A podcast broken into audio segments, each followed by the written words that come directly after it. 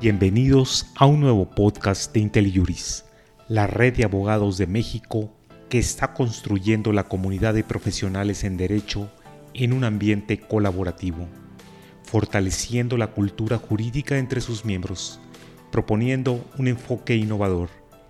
En este podcast escucharemos al doctor Sergio López Ayón con el tema ¿Qué es una constitución? Donde nos comentará sobre los aspectos generales de la misma. Esta plática tiene como propósito explicar qué es una constitución, cuáles son sus principales contenidos y por qué importa que la conozcas. Existen muchas maneras de definir qué es una constitución. Permítanme proponerles una. Una constitución es el documento que contiene las reglas del juego que regulan el acceso y el ejercicio del poder en un país. Dicho en otras palabras, es un arreglo político que establece quiénes, cómo, con qué propósito y con qué límites se ejerce la autoridad en un Estado. Todos los países del mundo, Argentina, Colombia, Francia, España o Estados Unidos, tienen una constitución y este documento establece las reglas propias a cada uno de ellos, a su historia y a sus tradiciones. Las constituciones modernas tienen su origen en la Revolución Francesa de 1789 su propósito principal era limitar el poder de los monarcas absolutos y otorgarles derecho a los ciudadanos a fin de garantizarles sus libertades fundamentales.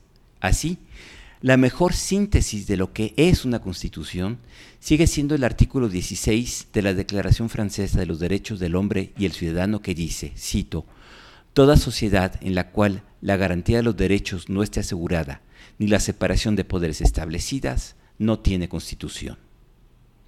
Así, las constituciones modernas regulan y limitan el ejercicio del poder mediante cuatro contenidos principales. Primero, reconocen y establecen los derechos humanos de las personas. Dos, establecen los mecanismos de división del poder para evitar que una sola persona concentre todos los poderes. Tres, establece las reglas democráticas que aseguran la alternancia en el poder mediante elecciones competidas y el voto universal. Y cuarto, contiene los mecanismos de defensa de la Constitución, es decir, las garantías de que las reglas se van a cumplir y serán obedecidas. Enseguida voy a desarrollar brevemente cada uno de estos elementos. Los derechos humanos. Todas las constituciones contienen el catálogo de derechos de los que gozan las personas, es decir, sus derechos humanos o fundamentales. En el caso de México, estos se encuentran principalmente en los primeros 29 artículos de nuestra Constitución. Veamos rápidamente cuáles son estos derechos. En primer lugar, tenemos las libertades fundamentales, la libertad de movimiento, la libertad de pensamiento y expresión, la libertad de reunión y manifestación, la libertad de profesar una religión o la libertad de asociarnos y, desde luego, la igualdad o el derecho a la no discriminación. Todas estas libertades nos garantizan que podamos hacer algo, escribir, viajar, comprar, trabajar, pensar, escribir, sin que nada o nadie, en particular una autoridad, nos lo impida. Me importa destacar que ningún derecho es absoluto, todos tienen límites que establece la propia Constitución. Mi derecho se encuentra a sus límites cuando interfiere con los derechos de los demás. Existen otro tipo de derechos que tienen una naturaleza diferente y que son los llamados derechos sociales. Estos buscan asegurar mínimos de bienestar para las personas sin importar su condición social, su género, su color de piel o su raza. Entre ellos podemos mencionar el derecho al trabajo, el derecho a la salud, el derecho a la educación, el derecho a un medio ambiente sano o el derecho a una vivienda digna. En suma, se trata que el Estado garantice que cada persona goce de las condiciones mínimas de bienestar, de asegurar una vida digna para todos. Por ello, el Estado adquiere la obligación de desplegar los recursos y las políticas públicas para este propósito. Y por ello, el artículo primero de nuestra Constitución establece que la obligación primaria de cualquier autoridad, federal, estatal o municipal, es promover, respetar, proteger y garantizar los derechos humanos contenidos en la Constitución y en los tratados internacionales de derechos humanos. El segundo gran contenido es la división de poderes. La idea es simple. Evitar la concentración del poder en una persona o en un órgano y establecer un sistema de pesos y contrapesos, de balances, que eviten que las decisiones relevantes las tome una sola persona. Nuestra Constitución tiene dos tipos de división de poderes. La división horizontal, la división tradicional de los poderes, el legislativo, que hace las leyes, fija los impuestos y establece el presupuesto a través de nuestros representantes en las cámaras de diputados y senadores, el Ejecutivo, encabezado por el Presidente de la República, que administra y ejecuta las leyes y que encabeza a nivel federal el Presidente de la República y en las entidades federativas los gobernadores, y el Poder Judicial, los jueces, que resuelven los conflictos entre particulares, entre particulares y autoridades y entre poderes.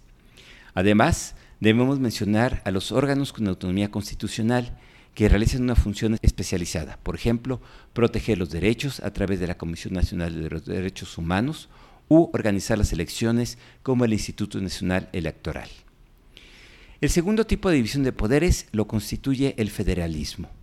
Nuestro país es una federación integrada por estados libres y soberanos que a su vez están integrados por municipios. De esta manera, existe una división de poderes con base territorial donde la federación, los estados, la Ciudad de México y los municipios constituyen los tres niveles de gobierno.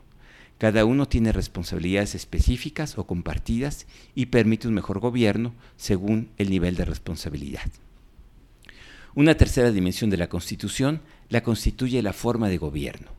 México, dice nuestra Constitución, es una república representativa, democrática, laica y federal quiero concentrarme en el hecho de que México es una democracia constitucional. Una democracia se caracteriza por el hecho de que todas y todos los ciudadanos puedan participar en la vida política del país ejerciendo tres derechos, el derecho de votar, el derecho a ser votado y el de reunirse con fines políticos.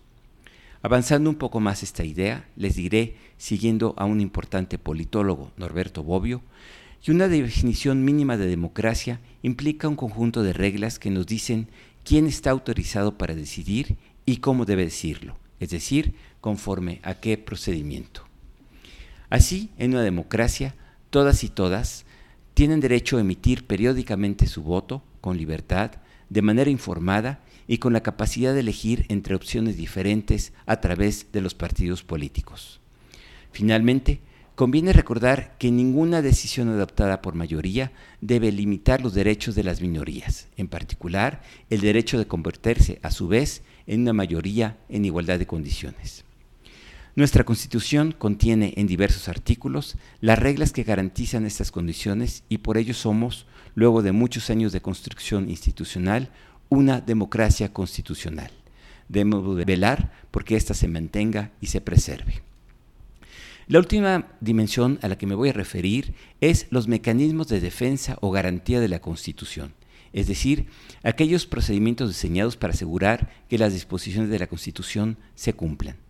En México tenemos varios mecanismos de defensa. Me referiré solo a los tres más importantes.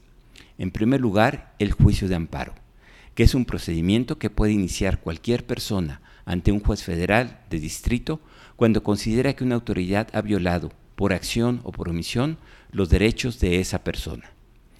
Los otros dos mecanismos están reservados para las autoridades y los poderes. Son las controversias constitucionales y las acciones de inconstitucionalidad. Estos se activan cuando una autoridad o un poder considera que otro ha invadido su esfera de competencia o bien que ha violado alguna disposición de la Constitución. Estos procedimientos son resueltos de manera exclusiva por la Suprema Corte de Justicia de la Nación. En conclusión, nuestra constitución, como la francesa, nace de una revolución, la Revolución Mexicana de 1917. Desde entonces, hemos tenido muchos cambios, más de 700 reformas y las seguimos teniendo. La Constitución es un documento dinámico que se adapta a los cambios de la sociedad, pero preserva tres elementos. Por un lado, los derechos fundamentales de los mexicanos, en segundo lugar, una división de poderes que funciona y finalmente mecanismos democráticos para acceder y ejercer el poder. Por ello, los invito a conocer la Constitución, a familiarizarse con ella. Muchas de las pláticas de este podcast desarrollarán las ideas que he esbozado y que espero los sigan para mantenerse como activos militantes de nuestra democracia constitucional. Gracias por acompañarnos en este podcast con Sergio López Ayón, con el tema ¿Qué es una constitución? el cual puedes compartir con tus amigos o colegas. ¿Tienes comentarios? Nos gustaría saber lo que piensas sobre nuestro contenido. Te invitamos a visitar y dejar tus comentarios en nuestra página www.inteli-mediojuris.com. Así podrás formar parte de esta comunidad y encontrar otros temas de tu interés.